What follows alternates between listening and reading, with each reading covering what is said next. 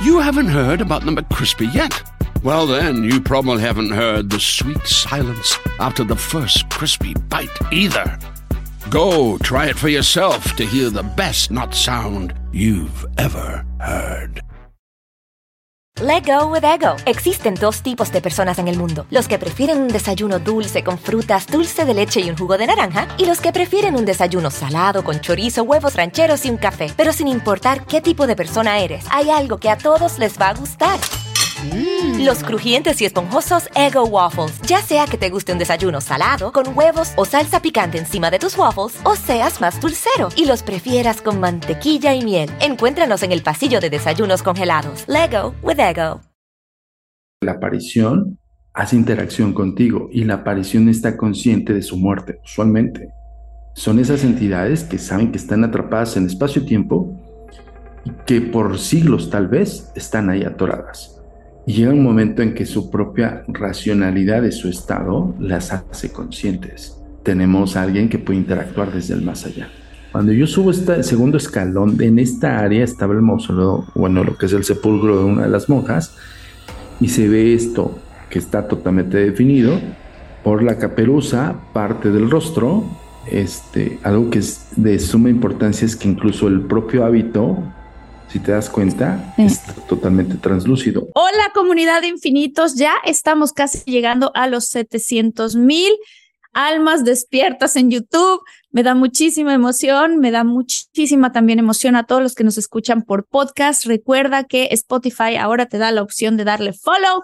Entonces, pues bueno, este episodio va a estar espeluznante y lo digo con todo el, el significado de la palabra, porque tenemos a un invitado muy especial que ya es conocido por ustedes, evidentemente, porque lo hemos tenido Jordi y yo en nuestro podcast de Todo Mucho.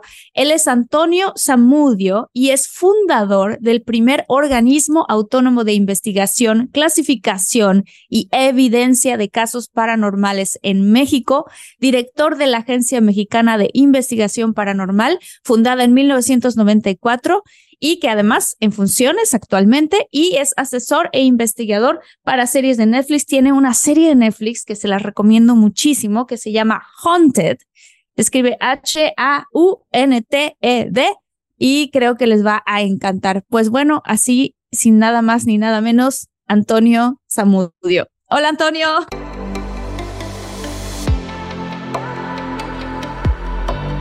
Despierta.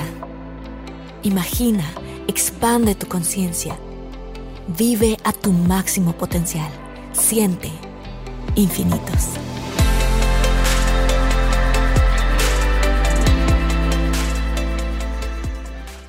Hola Martita, muchísimas gracias. Es un honor y qué gran presentación. Muchísimas gracias. Pues qué gran carrera tienes. Es una, es una carrera espectacular con muchísimos años de experiencia. Entonces, qué gusto tenerte aquí con la comunidad de infinitos.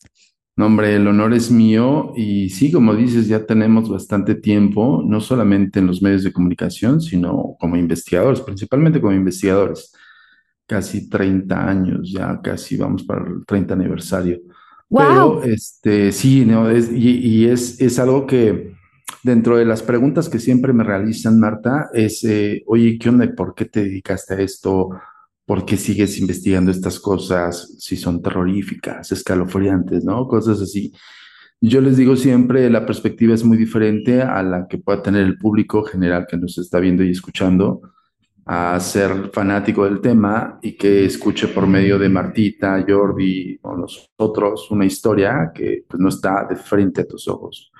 A diferencia de nosotros como investigadores, que nuestra perspectiva es más eh, guiada hacia lo científico pues es más guiada hacia la explicación racional de estos hechos y de cómo hay una posibilidad de que existan estas cosas. Entonces sí cambia mucho la perspectiva y por eso a nosotros nos encanta todavía más encontrarlo. Lo más escalofriante es como muy interesante, pero lo que te desafía a nivel científico, a nivel mental, es mucho mejor todavía. Hablando de este tema científico, ¿cuáles son los tipos de, de aparatos o o de qué manera, o sea, qué utilizas, qué utilizan ustedes para detectar cuando un fenómeno realmente es paranormal o no? O sea, ¿qué, qué, qué utilizan? Pues mira, nosotros Evidentemente, dentro de la metodología científica aplicamos el planteamiento mediante la observación. Eso es algo que en cualquier persona que está estudiando o, o ya pasó por estos estudios, lo es en algún punto de tu vida. La manera en cómo una metodología científica puede hacer crear una hipótesis y de la hipótesis una teoría. Entonces, para no irme como por entre las ramas y muy científico, es la comprobación mediante ver un, un, hecho sobrenatural paranormal y tratar de buscar una posible explicación científica. Es algo bien curioso, Marta, porque nosotros siempre aplicamos la teoría de Hegel, ¿no? Lo que es la síntesis una vez que abordamos la tesis y la antitesis y nos, nos fundamentamos en la síntesis, que es básicamente la explicación no racional o la explicación no científica de algo que no se puede explicar a nivel normal. No sé si espero que no vaya, haya confundido a la gente, pero este, la idea de todo esto es justamente abarcar un gran amplio criterio, no tan sesgado como la ciencia, que dice esto no existe porque no lo he determinado, punto, nosotros no llegamos a esa barda, nosotros no saltamos esa barda y buscamos que, por ejemplo, un fantasma, que es usualmente conocido, pueda tener una connotación racional. ¿En qué sentido? Ese fantasma se manifiesta por alguna razón. O sea, no se manifiesta por el simple hecho de ser un fantasma que coexiste con nosotros y dice, ah, pues hoy me quiero manifestar y quiero que me vean, ¿sabes? O sea, nosotros vamos más allá, vamos al fondo de tal vez si hay un testigo, el individuo este, estuvo presente en el momento, en el instante, saber cómo eh, psicoracionalizó los hechos y sobre todo con base a eso, con base al individuo, podemos sacar una serie de hipótesis con la, la, mm, vamos a ponerlo así, la, la ponencia de la realidad de los fantasmas. ¿Qué quiere decir esto? Un fantasma no puede manifestarse si no hay un testigo. ¿Se me explico? O sea, está relacionado, sí o sí. Si hay casos donde hay cámaras en CCTV, ¿no? Y se pueden detectar fenómenos extraños paranormales. Esos no precisamente es porque estén solos, sino porque hay una interacción videocámara que está haciendo un circuito cerrado, pues para vigilar la instancia. Entonces, al final del día está vinculado con un individuo que hace el ejercicio de cuidar ese espacio y este mismo está vinculado con la entidad espiritual que se manifiesta. Vaya, tiene que haber ojos para que hubiese una manifestación paranormal. Espero que si estoy como medio redundante o como de alguna forma muy científico, me lo digas para que yo pueda explicarles de una forma más, más normal. No, lo comprendo muy bien porque pues ahí prácticamente estás hablando, incluso eh, este, si nos vamos a temas así tal cual como la física cuántica, siempre tiene que haber un observador para que ocurra el, el evento, ¿no? Y por eso las cámaras también hacen sentido, alguien las va a observar, si no es que en el momento, en algún momento. Exactamente, tú pones una cámara para hacer observación no pones una cámara como para que, ay, se quede para la eternidad y pues sabrá Dios qué, qué hay ahí, ¿no? Entonces, en ese principio, que es prácticamente la tesis, la antítesis sería la explicación científica de todos esos fenómenos. Ejemplo, cuando se mueve un objeto sin razón aparente, pues hay que definir cómo fue el movimiento. Hay que tratar de buscar la manera en qué distancia ejerció un movimiento de un punto cero a un punto regular o movimiento regular bajo qué tipo de fuerza. Fíjense, o aplicamos las leyes científicas. ¿Qué tipo de fuerza está ejerciendo esa energía para desplazar un objeto? ¿Qué peso tiene el objeto? ¿Qué superficie está sobre el Más bien, ¿qué, en qué superficie está sobre el, el objeto? Con base a qué intemperie incluso analizamos la intemperie de esos momentos. Son cosas que yo les diría aquí, híjole, quien nos esté escuchando decir, híjole, ya nos está dando clase o qué onda, ¿no? Pero, pero sí es así la investigación. Entonces, vean cómo cambia la perspectiva de un investigador a la diferencia de ser un fanático del tema. Totalmente muy, muy profuso. Entonces, con base a esto, cuando nosotros definimos ciertos parámetros para ejercer una explicación, nosotros pasamos por las explicaciones científicas, Marta. O sea, siempre tratamos de buscar que se explique a nivel racional. Si no lo obtenemos, entonces entramos a la explicación sobrenatural. Y ahí es donde, donde devienen una serie de clasificaciones que no las digo yo, son clasificaciones que se han hecho por años. Te estoy hablando de casi a, principios del siglo XIX.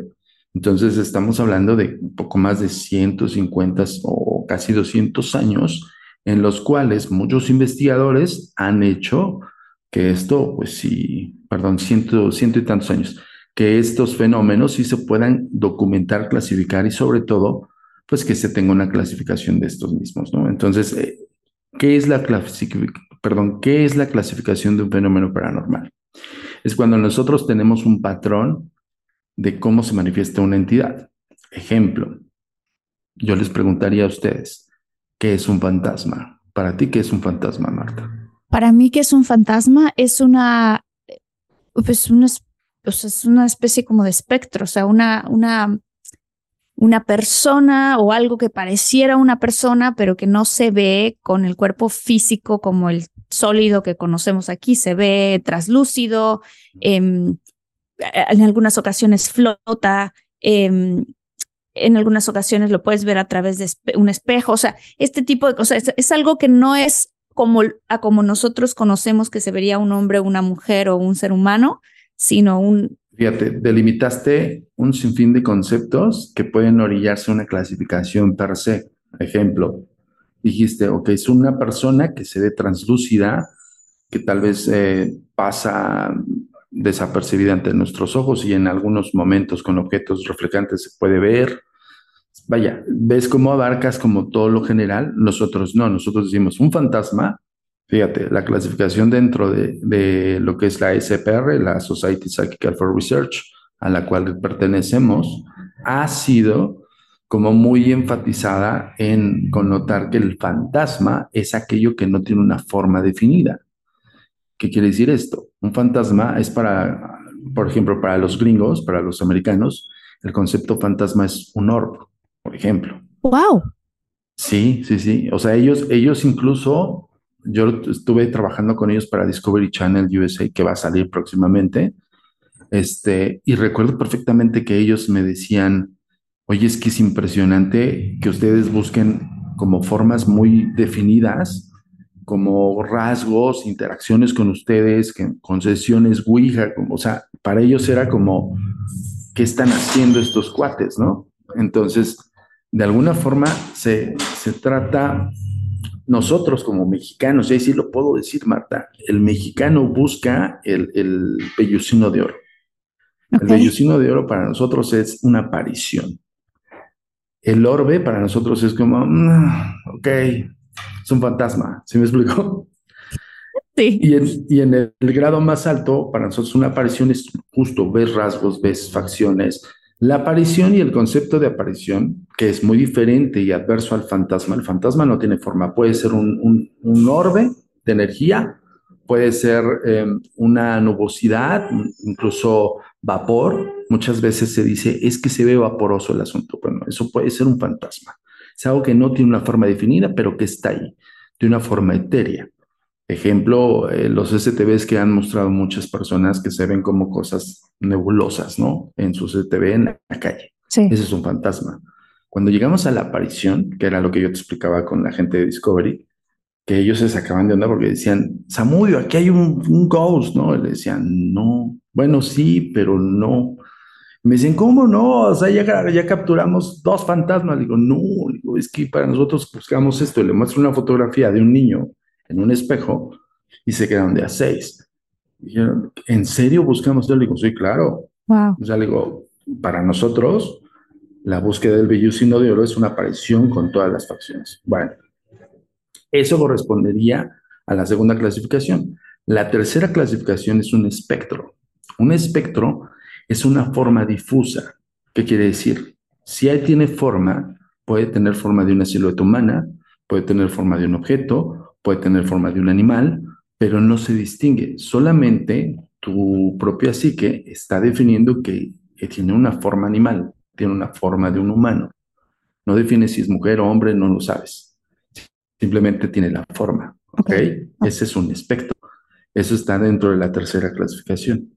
La más importante para nosotros es la aparición, porque la aparición hace interacción contigo y la aparición está consciente de su muerte, usualmente.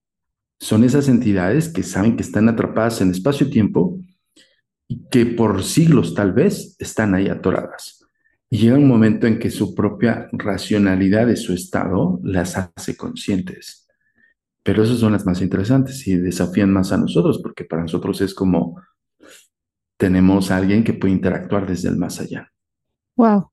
Y esto es por lo general, o sea, tú dices, es, esto puede ser alguien que vivía y que ya falleció y que se hace consciente de que sigue aquí. Exacto. ¿Qué pasa? La mayor parte de las veces, esto es, eh, voy a tratar de hacerlo más eh, normal posible de la explicación. Yo sé que Marta me, me, comprende perfectamente, pero hay mucho público allá afuera que se queda, ¿eh? Ok, existe una psicología de los espíritus. Yo estudié psicología no por el hecho de que me gustara nada más, sino porque entendiese más el concepto de un espíritu atrapado en espacio-tiempo que queda con la el raciocinio de esa vida. Wow. Entonces, sí, de, de, verdad que es impresionante, pero sí es una realidad. Entonces, dentro de la psique de los espíritus está el arraigarse en espacio-tiempo por una muerte trágica. Usualmente es eso. Ojo, no es un concepto religioso para todos los que nos están viendo y escuchando. No tiene nada que ver con el concepto si es creyente o no. Tal vez para su raciocinio de esa entidad, sí, pues se fue con la creencia de ese Dios o de esa religión y de alguna forma es también una parte de una atadura, pero lo que lo ata más fuertemente al espacio-tiempo es el lapsus entre, entre la transición entre su vida y la muerte. ¿Qué quiere decir esto? Que la persona se impresiona tal vez usualmente por algún este, tema de que le han, le han dado muerte. Quiero tratar de omitir ciertas palabras este, u otra opción es también que hayan muerto súbitamente. Ejemplo, las, las personas que mueren de un paro cardíaco fulminante usualmente no se dan cuenta. O llega el, el síncope cardíaco y como es fulminante ya no, no les da tiempo ni siquiera de pedir ayuda o no sé. Entonces llega un momento en que es como apagarse la luz ¿no? y un zumbido. Eso es lo que usualmente después de las experiencias cercanas a la muerte es lo que se dice. Pero esas personas se quedaron con esa psicología, Marta. Entonces, ¿qué quiere decir? Que aquella persona que murió tal vez en, el, en, el, en la Torre de Londres, un ejemplo, la Torre de Londres es clasificada como uno de los lugares más embrujados del mundo. Esas entidades espirituales están coexistiendo con su forma de vivir y como murieron en ese entonces. O sea, esas, esas, esas personas que murieron trágicamente tienen un ciclo de repetición de su tragedia. Wow. Constante. Es horrible, ¿eh? O sea, lo están reviviendo y reviviendo una sí. y otra vez. ¿Y por qué Sí, no sí, se van? Pues es lo más curioso, es la pregunta de los 64 mil. Dice Alan Kardec, que es el padre del espiritismo. Eh, la forma de trascendencia o la evolución de un espíritu va guiada o va basada en, en su forma de, de, racionalizar su estado. Fíjate, ¿eh? o sea, el propio Kardec habla acerca de que es una evolución de, de los espíritus. Él habla de la filosofía espírita, que aquí naces, creces, te reproduces y mueres con una misión específica y del otro lado de los espíritus, del lado de la muerte, tú haces también el psicodesarrollo igual. La diferencia es que te haces o más sabio o más ignorante. Eso en el concepto de Alan Kardec. Pero al final del día está remitiendo Kardec al propio raciocinio. ¿Qué quiere decir? La psicología de los espíritus. No te lo dice de esa manera, pero al final del día es eso. Entonces te habla mucho acerca de que hay espíritus que, que no evolucionan por el hecho de que están ensimismados en sus vidas terrenales. O sea, los apega un, un, un punto terrenal. A final del día estamos llegando a lo mismo, ¿me explicó? Sí. Es, es la propia tesis, la psicología de los espíritus. Entonces, ¿qué es lo que lo arraiga qué es lo que no lo hace evolucionar? Eso, el día que se dé cuenta, probablemente se llegue a encontrar con alguien que le diga, oye, ¿sabes qué? Tú estás aquí atorado por hace tanto tiempo. Pues debes partir. Pero eso no lo hace, ojo, ¿eh? porque hay mucha gente allá afuera que dice, no, yo hablo con los espíritus y se van a la luz. No es cierto. Perdón, voy a ser bien incisivo, pero es una realidad, no es verdad. No es verdad. No, lo que va a pasar en la entidad espiritual es que sí te comuniques con la entidad. Y la entidad sí te puede decir, oye, no, pues no, sé, no es una comunicación como con nosotros, Marta. ¿eh? Ojo. Mm. O sea, las comunicaciones son muy ambiguas, son muy lentas y son, por ejemplo, en el caso de sesiones, son sesiones muy largas que tú puedes definir incluso una frase apenas, ¿sabes? No es como que, ah, no, pues yo ayer me puse a platicar con tu abuelito y pues me digo, no, eso no es cierto. Mm. Ahí entra la especulación y evidentemente el sesgo psicosensorial de una persona. Pero bueno, para no ser la más larga. ¿Qué es lo que pasa cuando hay una interacción con la entidad espiritual? Lo único que te va a decir la entidad es cómo está en su estado, cómo se siente, psicoemociones, tristeza, melancolía, este, terror, miedo, todo ese tipo de cosas. Y eso te lo puedes expresar en una comunicación. Tú le puedes decir, oye, pues tratamos de que sea lo más apacible tu estado, y busca tu camino, trata de buscar tu camino. Ok, cortas comunicación, pero la entidad va a seguir ensimismada en, ese, en esa psicomoción. No puedes intermediar por esa entidad porque al final del día tú eres un espíritu encarnado. Claro. Eso es diferente, ¿sí me explicó? Sí. Ellos nos ven a nosotros, ¿tú crees como nos vemos? ¿O nos ven a nosotros como espectros? Un poco como esta película, ya sabes, hay una película que creo que hizo Amenábar que se llama Los Otros, que después hicieron en remake, que era muy interesante porque era, te dabas cuenta en la película que los, que los fantasmas eran ellos. Ahí está el claro ejemplo de lo que te estoy diciendo. Justo una, una gran película que, que deberían de ver de nuevo es Los Otros, con Nicole Kidman, que es fascinante. O sea, el director tiene la perspectiva de lo que te estoy diciendo. La psicología del espíritu atorado en espacio-tiempo hace una reproducción de su espacio y tiempo. ¿Qué pasaba con los niños en ese ejemplo? Los niños decían, es que mi mamá se pone mal, cuando mi mamá se ponía mal, ¿te acuerdas? sí, claro. Que hacían como alusiva de que entre los dos hablaban y decían, es que es cuando mi mamá se pone mal. Cuando su mamá se pone mal es cuando los mató a ellos. Claro.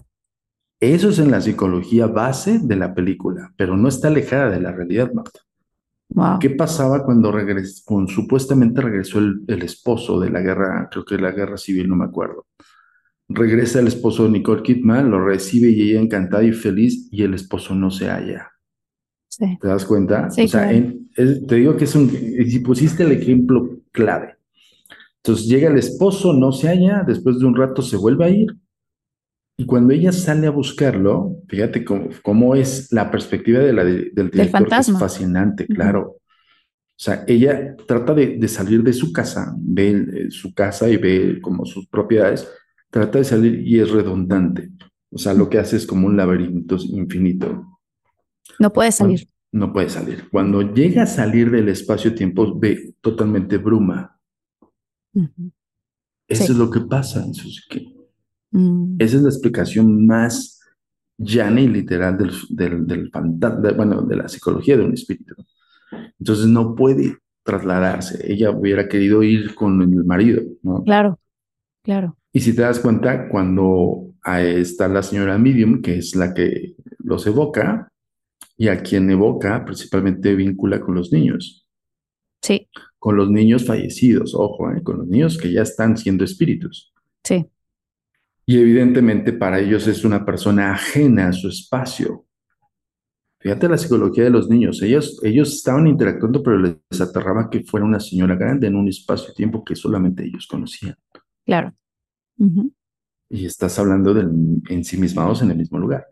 Eso es una explicación más profunda acerca de la psicología de los espíritus.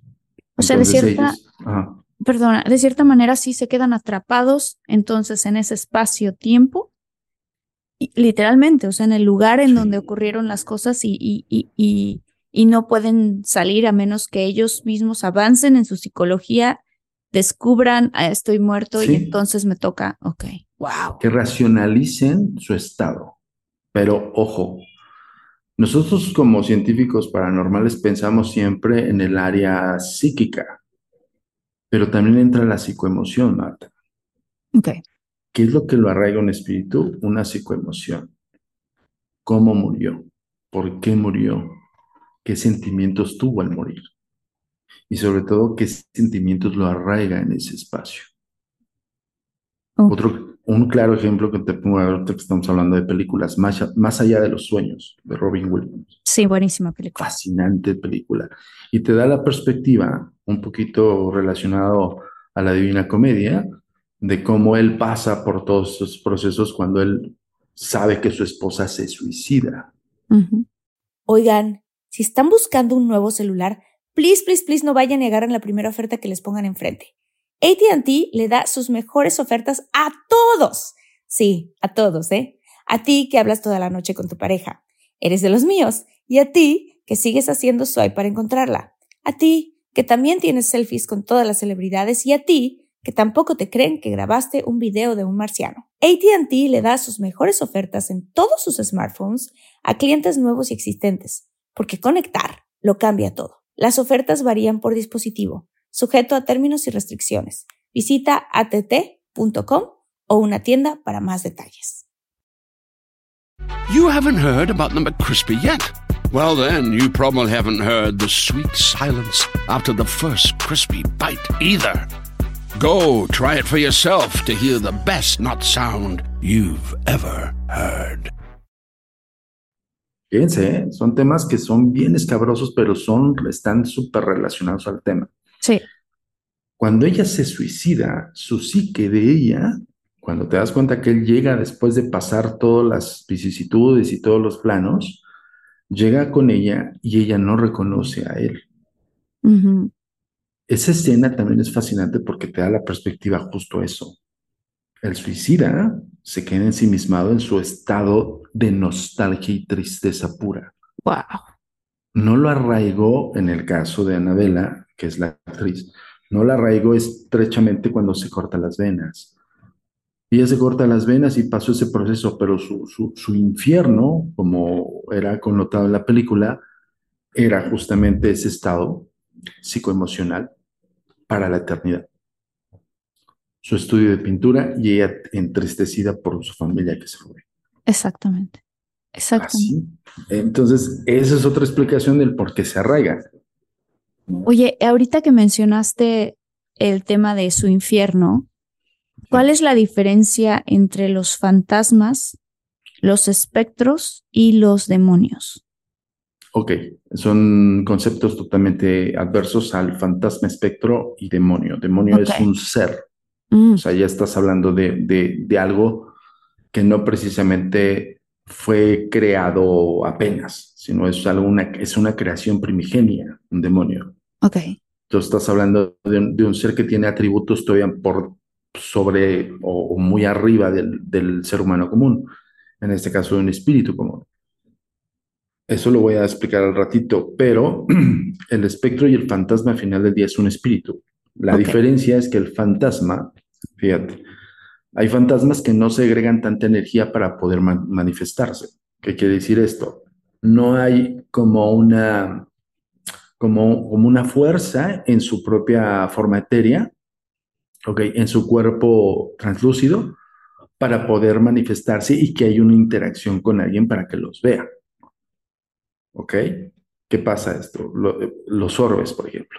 Hay muchísima explicación acerca de los orbes. Más allá de cualquier cosa, el obturador de una cámara, no vamos tan lejos, del 2006 para acá, ya detectaba orbes, pero no detectaba orbes específicamente fantasmas, sino también polvo o también basura en el espacio. El obturador hace su función de captar cualquier cosa que está en el cuadro y si pasa un, un- una libélula, un mosquito, y no lo capta en el obturador porque está focalizado, está encuadrando con nosotros, pues lo va a ver, lo va a incrementar. Entonces, la iluminiscencia de su cuerpo se hace en círculo. Y eso es confundido muchas veces con un fantasma, y es simplemente un mosco o algo así. Claro. Que eso, es, que eso es lo que nosotros siempre hacemos, ¿no? Ojo con eso, nosotros sí nos clavamos en, a ver, vamos a identificar que esto no es un insecto. Bueno, ese orbe que sí suele haber, que sí hay, tú te das cuenta cuando es la diferencia de un mosco en, en fuera de foco a un- una emanación energética que por lo, por lo regular son núcleos de energía. Cuando tú tienes una fotografía de un orbe, te voy a mandar algunas fotografías para que tu público las vea.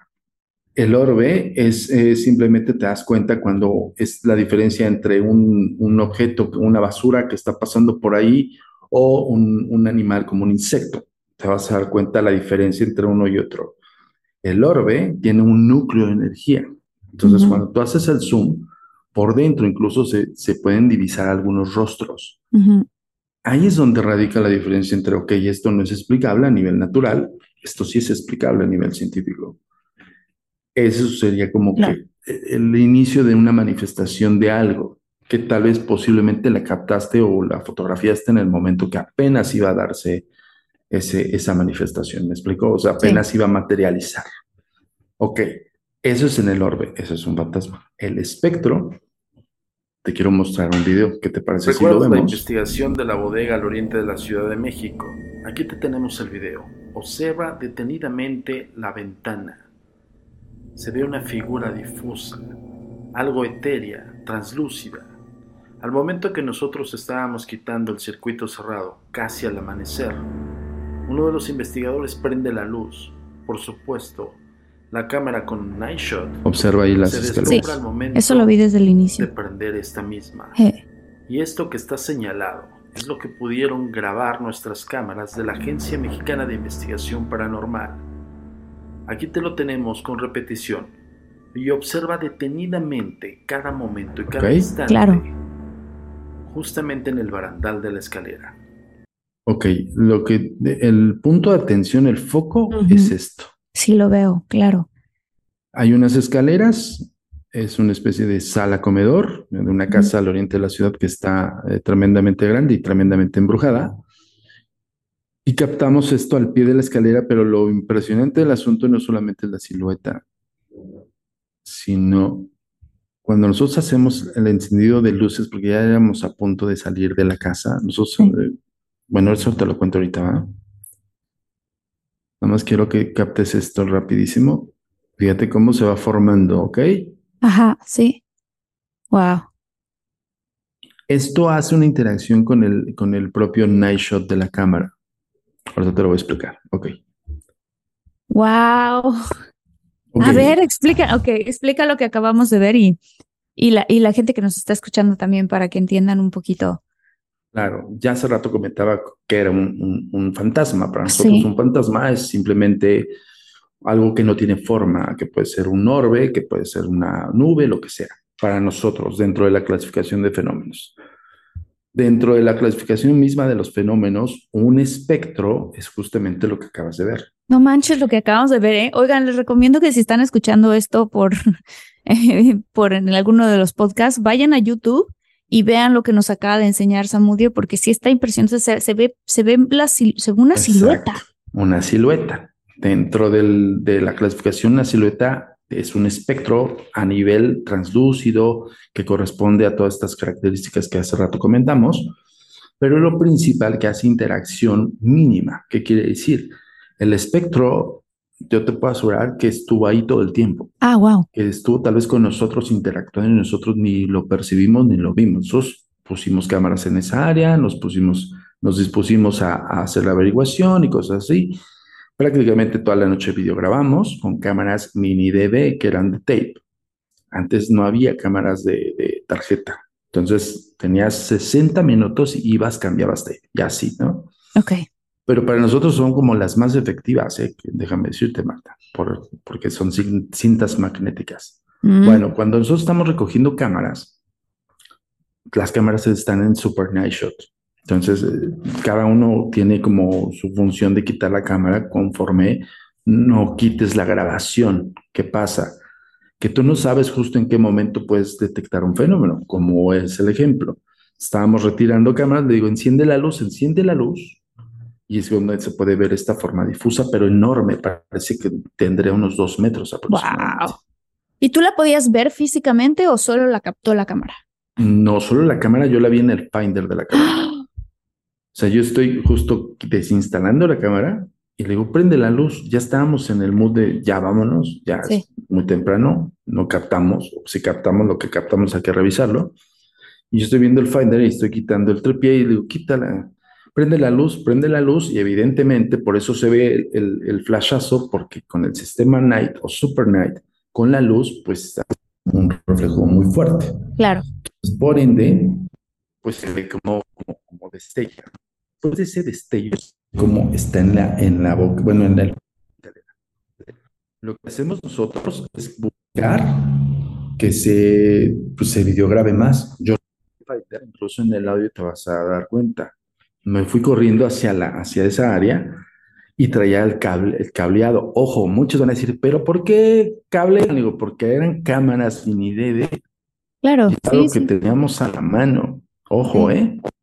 Que es, eso fue prácticamente una fortuna para nosotros. O sea, no, no, no, no fue específicamente que, que nosotros estuviéramos como justamente en esa área. Teníamos un circuito cerrado en toda la casa, Marta. Y tenemos imágenes en un inicio en una ventana. Y eso fue en, la tarde, que esa también te la voy a mandar. Que eso es justamente, justamente el espectro de este ser que nosotros grabamos con la que ahí era el rostro. Pero ojo, no se ven facciones, simplemente, simplemente se ve una se ven cavidades oculares, parte de la nariz, parte de la boca. Y era en la tarde, Marta, y se ve a través de una ventana, pero no en el vidrio, sino está abierta la ventana y se ve esa entidad ahí. O sea, en el vacío de la propia ventana. Entonces teníamos dos, dos fenómenos ahí. Eso es un espectro. Oigan, voy a decir algo rápidamente. Oigan, estoy muy emocionada porque, este, pues por lo menos es la primera vez que a mí me toca hablar contigo específicamente de fantasmas y de ver videos que tú tienes de tus archivos, lo cual se me hace, pues te agradezco muchísimo que, que, que nos estés mostrando esto porque no manchen, nos va, nos va a enseñar justamente hablando de estas diferencias, que es un espectro, que es un fantasma y todo esto, vamos a ver, vamos a ver videos con Samudio. ¡Qué emoción, Samudio! ¡Qué padre! Hombre, gracias, Martita. Siempre como que nos quedamos en eso, ¿no? Porque nos quedamos siempre en la anécdota. Y, algo que le decía yo este, a tu equipo es, ok, vamos a, enseñarles a la gente a definir bajo nuestros eh, conceptos, evidentemente de investigadores, cómo clasificamos los fenómenos para que ustedes vean la diferencia entre uno y otro. Por eso yo comentaba esta anécdota con los gringos en, Discovery Channel, que ellos buscaban los orbes. Y hay, orbes, hay un montón de orbes, pero yo le decía, pues, definir el orbe de aquí a que lo definas en un lugar con un montón de polvo, hermano, yo le decía, es una pérdida de tiempo. Y me decía, no, pero es que aquí está. Le digo, no, espérate, yo busco este y yo tengo otro material de ese lugar con una aparición de un niño.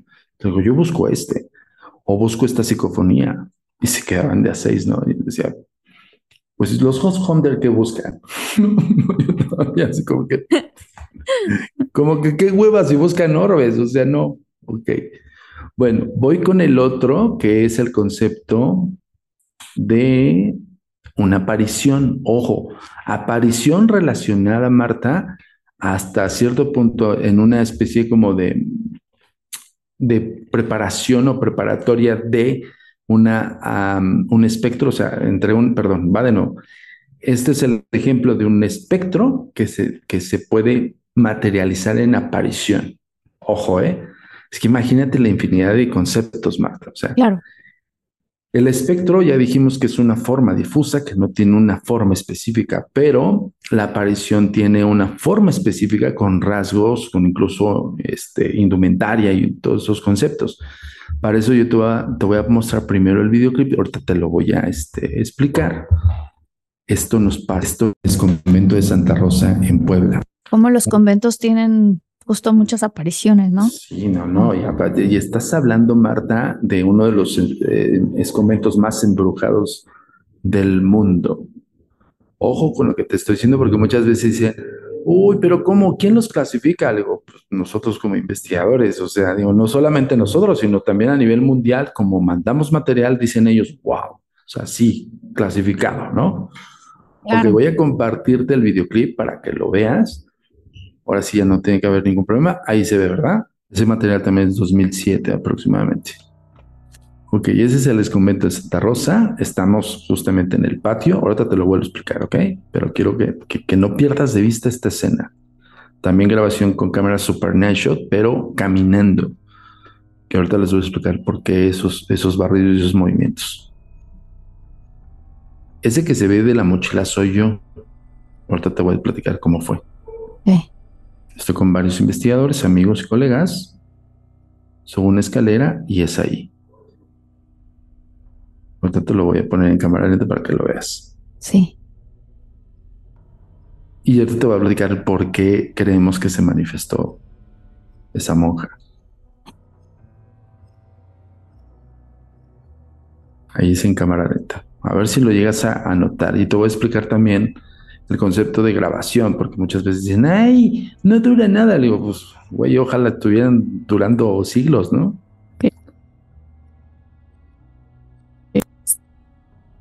¿Llegaste a verla? Sí, sí la alcancé a ver, sí la alcancé a ver. Perfecto, ok. Hay, hay un friseo ahorita en el mismo clip. Ok. ¡Ah! Ok, sí. Este soy yo. Sí. Yo traigo una mochila y esta es la monja. Te lo voy a poner en, imagen para que la veas mejor. No, sí la logro ver, se le ve el, se le ve el, se le ve la este, caperuza, se le ve parte del hábito. Totalmente, totalmente. Oh, no, te iba a preguntar que cómo le hacen para poder distinguir, porque la primera vez que lo mostraste yo la verdad no vi nada. O sea, ¿cuántas horas se la pasan? ¿No? Cámara cuadro por cuadro. Esta fue grabada por un gran amigo nuestro, colaborador, investigador también, Luis Nogués, que él traía cámara en mano, traía cámara Night Shot, Super Night Shot. Todos traemos Super Night Shot. ¿Por qué? Una cosa es el Night Shot y otra cosa es el Super Night Shot. El Super Night Shot es, eh, está totalmente guiado, bueno, creado por, por Sony. Estoy haciendo un golazo, pero eso es la realidad. Para nosotros las mejores cámaras para grabar fantasmas son Sony. Bueno, entonces, Sony crea el Super Night. ¿Qué quiere decir? Pues bueno, te daba un LED de, de, Night, la cámara normal, y pues sí, como que veías en la oscuridad, pero era muy tenue. El Super Night le acumula dos LEDs, pero además también hace que el obturador se, ahora, que, ahora sí como que se sensibilice más. Y por eso entra el asunto de que si tú pasas frente a una Super Night, vas a verte barrido, ¿no? Eso también desafía mucho a nosotros, Marta, porque en un primer plano dijimos, no, pues es cualquiera de nosotros. Y analizamos justo horas y horas y horas, clip por clip. Si te das cuenta, por eso en un inicio dices, no la vi, no la vi y no la vi. Cuando ya te la muestro en cámara lente, cuando ya te especifico dónde, ya se llega a ver. Porque ese espectro que correspondería a una aparición, porque hay una interacción, es de una monja que vivió y murió ahí hace, estamos hablando de casi 300 años. La monja, junto con otras 10 monjas, hicieron un voto de silencio en el convento de Santa Rosa en Puebla. ¿Qué quiere decir esto? Que esas personas entregadas a la religión simplemente hicieron el voto de silencio de que no, no emitir nada. Ningún sonido. Ningún sonido, ningún... Ojo, a nivel social, porque no podrían, no estaría difícil comunicarse, ¿no? Pero a nivel social, entre ellas, para que lo entienda la gente, era, no voy, no voy a platicar de cómo me siento, no voy a platicar de cómo te sientes, todo a nivel social, del, del vínculo que tenían con las otras diez, pues no se hablaba más que para rezar y para comer y dormir, imagínense eso. Wow. Bueno, en devoción al, concepto religioso, el convento de Santa Rosa en Puebla es muy embrujado, mucho, muy embrujado. Entonces, cuando yo hago, nosotros hicimos todo el proceso de investigación, Marta, desde que llegamos al, al convento, debo decirte algo. En ese entonces íbamos con un programa de televisión y ese programa de televisión en Televisa nos dio la oportunidad de que nos abrieran el convento, pero no solo eso, sino que los vigilantes nos encerraron en el desconvento. ¿Por qué encerrados? ¿Cómo encerrados? Ahí te va. Solicitaron el permiso, no lo dieron, ¿ok? Y, y nos dice, me acuerdo que nos dice el productor, ah, sí, pero van a estar encerrados porque los vigilantes, nadie se queda ahí después de tantas horas de la noche. Y yo pues encantado, yo feliz de la vida, sí, perfecto, mejor, no voy a tener a unos vigilantes encima de mí, ni que se estén perdón, metiendo entre las cámaras, ¿no? Y recuerdo perfectamente, me dice, ¿seguro? Sí, seguro. Claro, mejor. Bueno, ese 2007 fuimos a cubrir el ex convento, fuimos con otro, otro gran este, amigo de nosotros, que es colega, que es David Rojas, y pues nos metimos al ex convento. Recuerdo perfectamente que los vigilantes, así literal, eh, Marta, me decían, ¿estás seguro? Sí, tú ya ciérrale, cabrón. Se fueron como a las 8 de la noche. Ay, Dios. Literal, cerraron las rejas del convento, candado y todo, y dicen, pues vamos a estar aquí un ratito por cualquier cosa, y si ya no vemos nada, nos vemos mañana. Órale. Bueno. Después de la historia a nivel histórico de las once monjas, en ese convento hay una exposición de los hábitos de las monjas. Cuando nosotros revisamos el material, Marta, después de este videoclip, ojo, porque yo me jalo con la cámara, yo traigo otra Super Night y traigo una mochila ya estábamos haciendo eh, exploración abajo. ya habíamos hecho el levantamiento de cámaras en la parte de arriba. Incluso hay otros materiales de ese convento en, el área de, museo. Y estábamos en el patio. Y recuerdo perfectamente que en el patio de repente yo empiezo a ver una forma difusa entre uno de mis compañeros. Yo la vi, eso sí, con mis ojos y la vi en el Finder. Wow. Entonces yo dije, me estoy confundiendo y le digo a ellos, oye, ¿sabes que hay una, hay algo ahí? me dice Nogués, date, güey, listo. Yo me avancé hacia donde estaba él, incluso por eso se ve que se cruza David, justo estaba detrás de David, se cruza, yo sigo caminando y yo veo esa forma difusa como una especie de, de fantasma, de nubosidad, que se va hacia las escaleras. Cuando yo piso el, el segundo escalón, yo no me doy cuenta y está uno de los mausoleos de la monja. Ah. En serio. O sea, yo, yo en ese momento, pues yo iba pues por la, esa forma difusa. Cuando se mete una especie de habitación, eso ya nosotros no, el material no lo tenemos, lo tiene Televisa. Nos metimos a la habitación, de hecho abrimos la habitación porque estaba cerrada con candado. Debo decir, llegó ya 2006, ahora pues no creo que levanten carros, ¿no? Pero pues en ese momento estaba cerrado y nosotros dijimos, ¿qué hacemos? En ese momento no había ninguna psicosensación, Marta. Ojo, yo pasé por esa escalera, luego los demás me alcanzaron. Noé siempre puso en el plano, y eso es principal y básico, puso el plano testigo. Porque una cosa es lo que yo esté grabando y que esté buscando, y otra cosa es la cámara testigo que tengo atrás. Eso es base en una investigación paranormal, justo para, ojo, definir que no hay nada este, contaminado y sobre todo que en tiempo real fue lo que pasó. ¿Me explicó? Claro. ¿Ibas a decirme algo?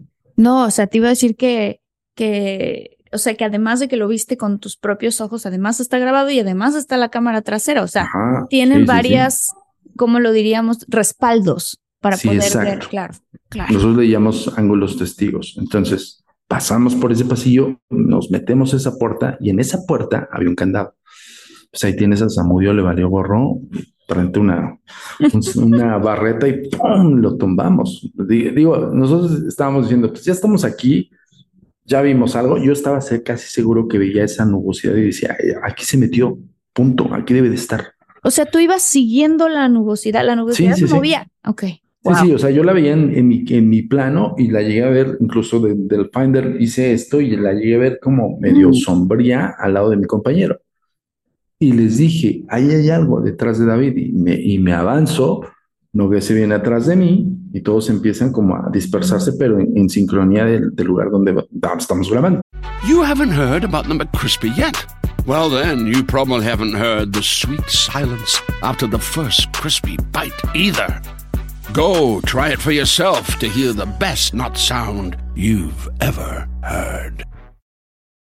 Let go with ego. Existen dos tipos de personas en el mundo: los que prefieren un desayuno dulce con frutas, dulce de leche y un jugo de naranja, y los que prefieren un desayuno salado con chorizo, huevos rancheros y un café. Pero sin importar qué tipo de persona eres, hay algo que a todos les va a gustar.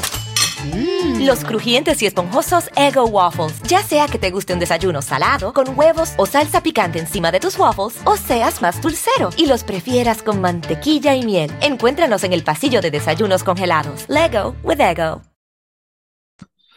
Subo la escalera, me meto a la habitación, no siento nada, nadie sentimos nada. Nos metimos a esa habitación, Marta, entramos y encontramos arte sacro del siglo XVI. ¡Wow!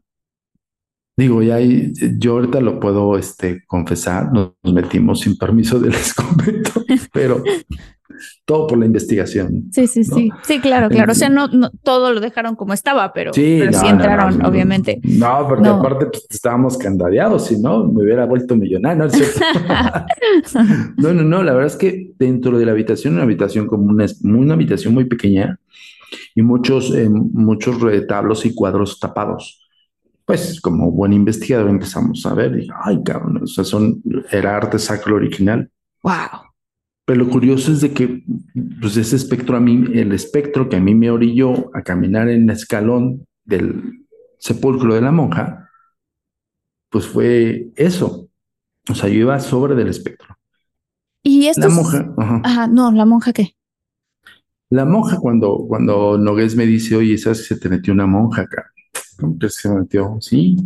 Y ya me enseña el material me dice, aquí está. Ojo, un cuadro, casi cuadro y medio. Es la evidencia, Marta. Sí, no, es bastante, es bastante. No, no, no. Y cuando le hiciste Muchísimo. pausa, además, se ve, o sea, se ve perfectamente bien el, el, Mira, el lo- atuendo, claro. Te voy a compartir Wow. la imagen que nosotros tenemos de, bueno, el friseo de esa imagen. Justo es para que vean y definan, pues, que pues, de alguna forma, pues, es a lo que nos enfrentamos nosotros, Marta, como para desafiarnos, ¿sabes? O sea, de repente decimos, híjole, le dudo mucho, Samudio, le dudo, le dudo, pues sí, pero le dudas, pero para eso investigas. Claro. Entonces, este, de eso se trata la investigación. Mira, aquí se ve, ¿no? Sí, totalmente. Lo importante del hecho es de que aquí está mi cuerpo físico, que es, esto es parte de la estela que deja mi cabeza al momento de que me capta el Super Night. Sí. Ojo, traigo una chamarra de piel negra, traigo unos pantalones de mezclilla, traigo una mochila y yo tengo los brazos hacia acá porque traigo la cámara en mi mano. Claro. Cuando yo subo este segundo escalón, en esta área estaba el mausoleo, bueno, lo que es el sepulcro de una de las monjas, y se ve esto que está totalmente definido por la caperuza, parte del rostro. Este, algo que es de suma importancia es que incluso el propio hábito, si te das cuenta, Sí. es totalmente translúcido. Totalmente. Se ve mi mochila, pero se ve la diferencia entre, entre la caperuza y el hábito. Sí, claro, no, claro, se ve, se ve perfectamente bien. Además, hasta la, te- la tela del hábito. Exacto, Todo, exacto. incluso yo digo, no sé si ya es mi imaginación, espero que no, pero hasta le alcanzo a distinguir como un poco la cuenca de los ojos y la nariz. Exacto, no, no, no estás mal, estás bien.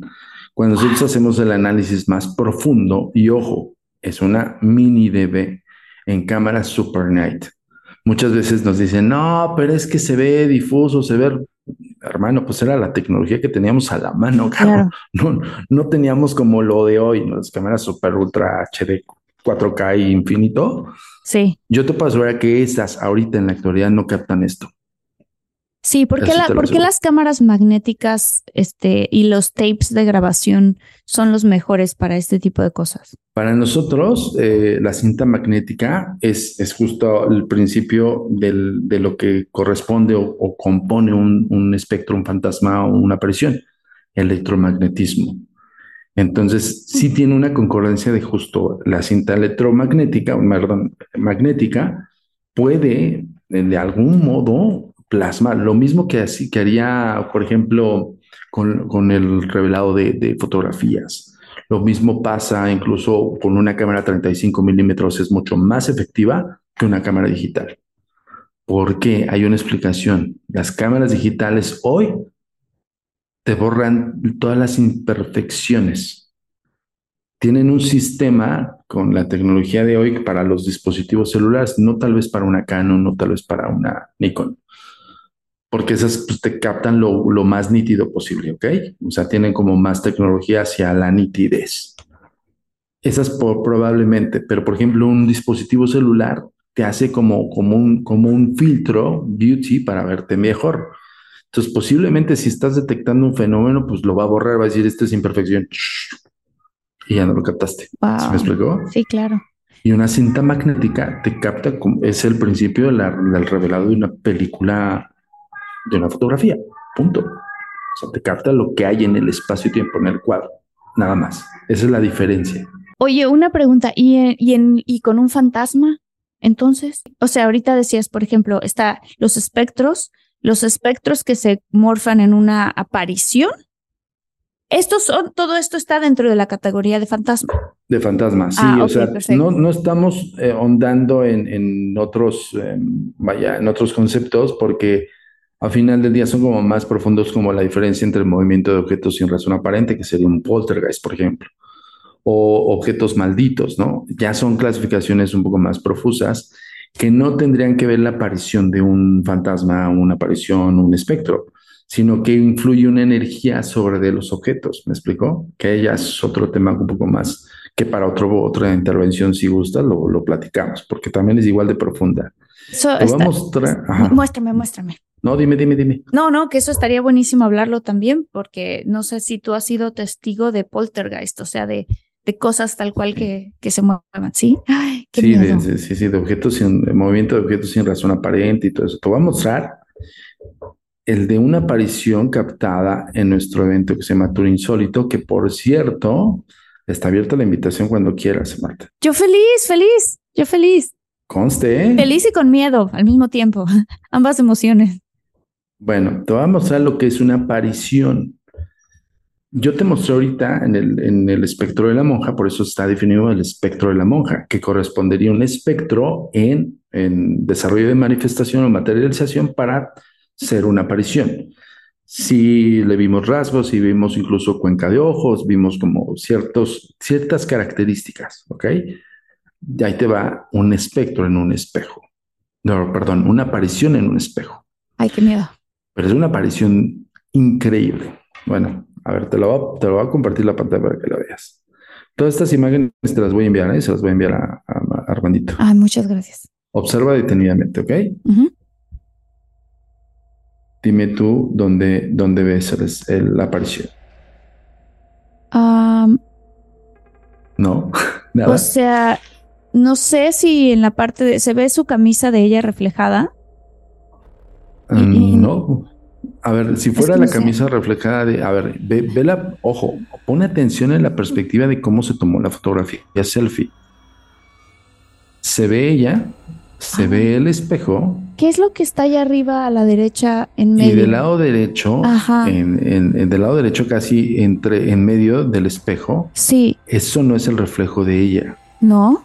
¿Qué es? ¿no? Te voy a enseñar qué es. Te voy a enseñar ahorita qué es. Sí, se ve que- una figura, se ve una figura tal cual como a la mitad en, en- del lado derecho. Ahí se ve mejor. ¡Eh! Date cuenta cómo hay una diferencia entre el reflejo de su camisa Sí. y lo que está del lado derecho ¿Qué al es fondo. eso? ¿Samudio qué es? Obsérvalo. Acuérdate, planteamiento mediante la observación. No sé, pero, o sea, te digo, no sé si es, no es, no es, no, pues no es mi imaginación según yo, no, sí, pero se ven unos ojos, una nariz, Exacto, no exacto. manches. De hecho, un corbatín, como Sí. si fuese una corbatita. Ahí te va. La, No. Cuando hicimos el, el- el análisis, y esto lo, se lo compartimos a, a los gringos. Por No eso está manches. en inglés. Ajá. Es el rostro, es parte del, del- de la como chaquetín o, o especie de camisa, Sí, sí, sí. el cuello de la camisa y, y un- una especie de corbata. Pero si tú pones como mayor atención cuando yo te voy a mandar la imagen para que tu equipo la vea, cuando la acercas, es escalofriante porque es la expresión de un niño. Wow, yo logro ver, mira, te voy a decir, veo los ojos, Mm. la nariz, la boca, se ve el cuello de la, de la camisa o lo que sea que tiene puesto. Sí. ¡Ay, qué miedo, no! Uh, Eso, eso fue, es una aparición. Y esto fue alguien que se tomó una selfie y detrás en el espejo se reflejó también. Sí, pero ojo, aquí hubo antes una interacción, te voy a explicar. Todos estos materiales te los voy a mandar para que los puedas mostrar. Cuando nosotros hacemos el tour insólito, que es eh, justamente eso, Marta, la racionalidad de los fenómenos paranormales. Hay una psicoexperimentación que nosotros le denominamos así dentro del tour insólito, que es vincularte a nivel sensorial con lo que ya es en espacio-tiempo. Y esos son procesos totalmente cerebrales. Nosotros lo que tratamos de hacer es que la persona se fusione con el espacio-tiempo. Ojo, no es una hipnosis, no es una hipnosis eh, colectiva, ni siquiera una hipnosis profunda o semiprofunda, nada que ver. Simplemente es, ok, fusiónate con el espacio-tiempo, no eres ajeno, eres parte del espacio-tiempo. Y como ya lo recorriste, trata de buscar lo que hay en espacio-tiempo ahí. Eso, eh, en resumen, yo lo hago dentro del tour insólito, pero más, con un poco más profundidad. Solamente yo hago esa orquestación, estamos preparados para ello. Después de esa, de esa sesión de psicosensación, les digo a mis participantes, vayan y tomen fotografías en todos lados, vayan y tomen videograbación en todos lados. Y uno de ellos hizo lo propio en, en el espejo. Nosotros tenemos otra sesión que se llama Momentum, que es el espejo.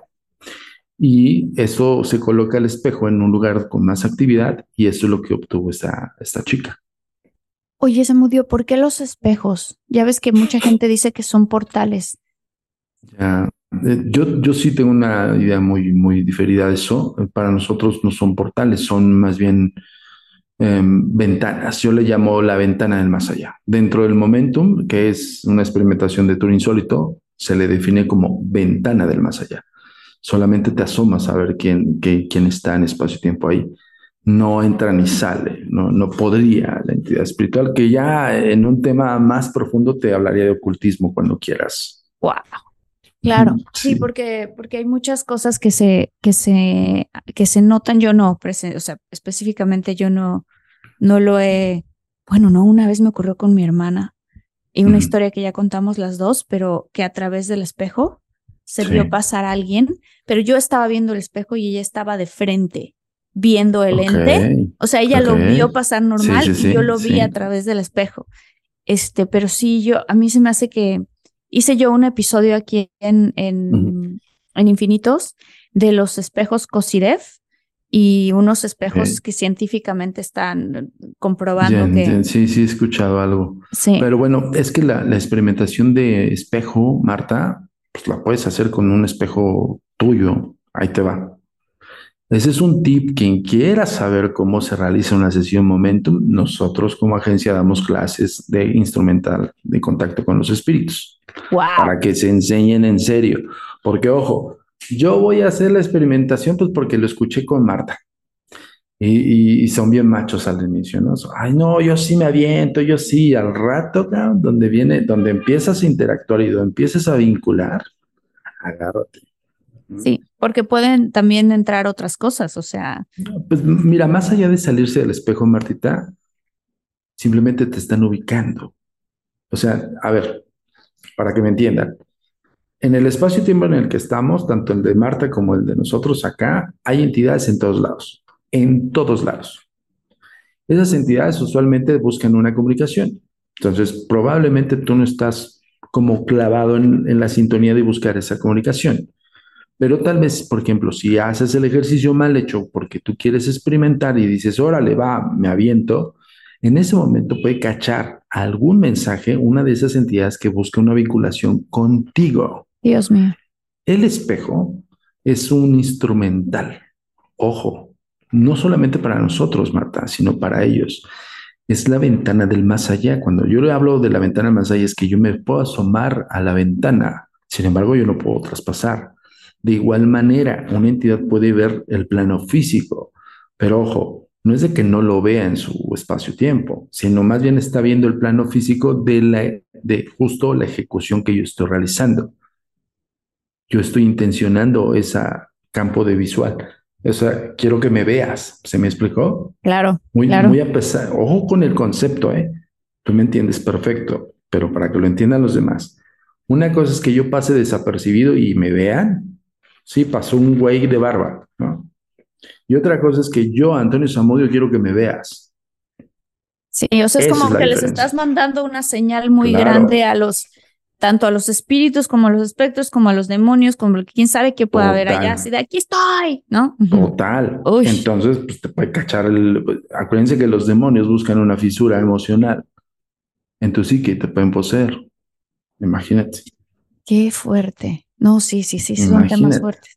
Y entonces tú, eh, dentro de las cosas, también enseñas a la gente, obviamente con conciencia, cómo hacer esto de una manera que se pueden proteger. Sí, nosotros eh, tenemos dos talleres, Marta. Uno, el psicodesarrollo de la percepción extrasensorial, que es que esa persona que posiblemente tiene una idea de su psique que puede estar desarrollado porque interactúa tal vez con algo que no puede explicar, que tiene cierta sensibilidad cuando va a ciertos lugares y de alguna forma incluso puede ver personas que no están ahí, cosas así, que no saben cómo, cómo controlar, porque esa es la, la, gran diferencia, Marta. Una cosa es que yo pueda verlos y que diga, ah, ok, estoy acostumbrado a verlos, y otra cosa es que yo controle mi psique para activarlo o desactivarlo. Eso es lo que nosotros enseñamos. Por eso es psicodesarrollo de la percepción extrasensorial. Ese es uno. El otro es instrumental de contacto con los espíritus y pasamos por eh, sesión victoriana, péndulo victoriano, momentum espejo, sesión Ouija, todos esos instrumentales le enseñamos a la persona justo para que no haga experimentaciones no sabidas y vengan los problemas, ¿no? Entonces, eso es lo que hacemos. ¡Wow! ¡Wow! Samudio, qué bárbaro. Oye, ya se nos, se nos acabó el tiempo ah. porque el episodio, pero este, algo más que nos quieras contar eh, de también de tu de tu serie con Netflix, de lo que quieras platicar. Hay dos series. Tú, tú mencionaste una y te agradezco infinitamente que esa fue la primera, que es Haunted, Haunted Latinoamérica o Haunted. A ver, tú dime cómo se pronuncia. Haunted. Bueno, este es Haunted Latinoamérica. Eh, está basada en historias y casos que hemos investigado, casos nuevos incluso que cayeron en nuestras manos, otros que cayeron en nuestras manos, perdón, como el, el de percepción extrasensorial de, del caso de Diego, que ese es de la Ciudad de México, escalofriante, pero por demás, y otro que prácticamente es la, la casa Amityville mexicana, que es la casa maligna, impresionante ese caso. Lamentablemente nosotros llegamos posterior a los hechos. Encontramos el caso como anécdota, pero empezamos a fundamentar lo que es lo que, para lo que nos contrata Netflix. Y pues bueno, son tres casos mexicanos que no se pueden perder, ahí, o con otros casos colombianos, pero sí marca una gran diferencia entre Colombia y México de cómo conceptualizamos el fenómeno. Véanlo por ese lado. Este, ese es Haunted Latinoamérica, Haunted Latinoamérica, perdón. y el otro es Mi Encuentro con el Mal. Mi Encuentro con el Mal, Marta, tienen que verla porque justo hoy lanzaste una pregunta. ¿Qué onda con los demonios? Vean Mi Encuentro con el Mal. Ahí les va a contestar un montón de preguntas acerca de ese tema. Uy, qué, qué ganas me dan de, de, hacer un episodio específicamente como de eso. Este. Sí, cuando quieras, digo, y te puedo hablar de los casos que investigamos para, para mi encuentro con el mal. Sí, o sea, evidentemente es algo que a mí me da muchísimo miedo porque sí creo que, o sea, sí creo que existen, por supuesto que sí. Y te, te quería preguntar, digo ya último como para cerrar eso, ¿dónde, dónde habitan? O sea... ¿Los demonios? Sí. Es que imagínate, el, demonio es un ser primigenio. Ojo, cuando hablo de, un ser primigenio, no estoy hablando específicamente de que nació demonio. Es un ángel. Fíjense, ¿eh? ese es un gran tema. Yo creo que para la próxima Vamos a hacer eso, Marta, ah, coméntenos. Es que, el, tema, el tema ángeles está bien tergiversado. Ok. Muchas veces te hablan acerca, no, es que los ángeles, y todos van remitidos al retablo. Ojo, el retablo medieval es uno y eso está padre y eso es como lo conocemos con las alitas. Pero el concepto profundo de los ángeles como primigenios es un, concepto que va incluso liado con el ocultismo. Mm. Es, es, impresionante el tema. Entonces, ese ser primigenio pues, tiene el mismo poder que un ángel. Es un ángel, punto. Entonces, un ángel puede estar en todos lados. Claro. Por eso vean mi encuentro con el mal, porque te van a dar cuenta cómo ellos, los demonios, aprovechan esa fisura psicoemocional para meterse. por eso es muy importante estar fuerte, emocionalmente fuerte. Sí, sí, sí, totalmente. Y, también protegido, yo creo. Sí, mira, yo siempre digo, eh, zapatero tu zapato, lo que corresponde al exorcista, déjenselo al exorcista, no hagan la función, no crean que ustedes pueden hacerlo. También ellos estudiaron y se prepararon por muchísimos años para hacer eso. Entonces, yo diría, la religión, lo que es de la religión, como dice el dicho el César, lo que es del César, ¿no?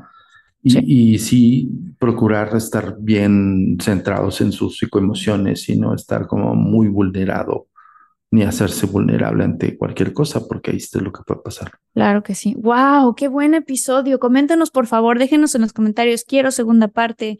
Queremos saber más de mi encuentro con el mal. Este, o sea, todo este tipo de cosas, porque sabes qué, este, Samudio, que a mí me gusta leer los comentarios, ver las recomendaciones que ellos mismos dicen de temas y entonces volver a traer al invitado nuevamente y decir, miren, ¿Cómo esto es lo que vamos a platicar, ¿no? Que esté interesado todo. ¿Cómo no, Martita? Yo encantado de la vida, ya sabes que siempre es un honor y un gusto.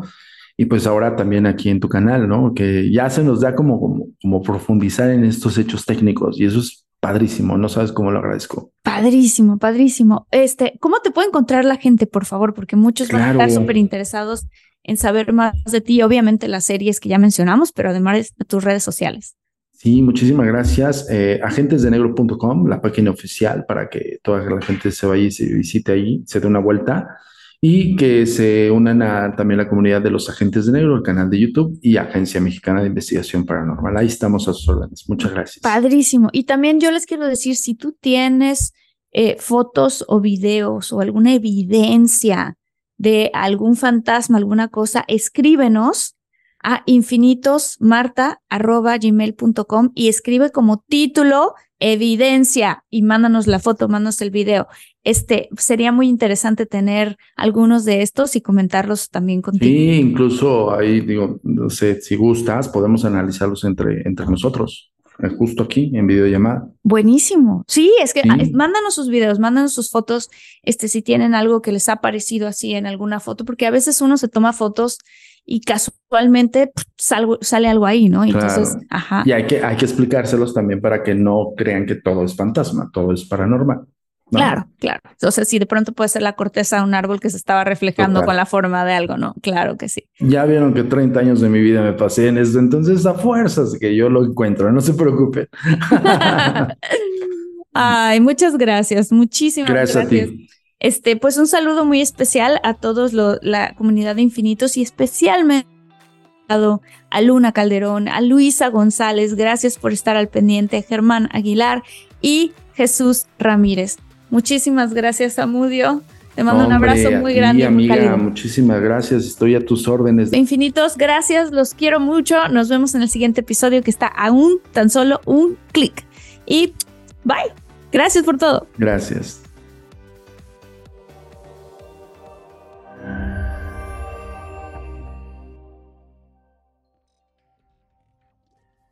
You haven't heard about the McCrispy yet?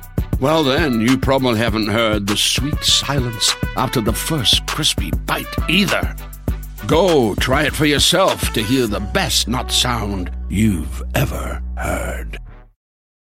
Let go with ego. Existen dos tipos de personas en el mundo: los que prefieren un desayuno dulce con frutas, dulce de leche y un jugo de naranja, y los que prefieren un desayuno salado con chorizo, huevos rancheros y un café. Pero sin importar qué tipo de persona eres, hay algo que a todos les va a gustar.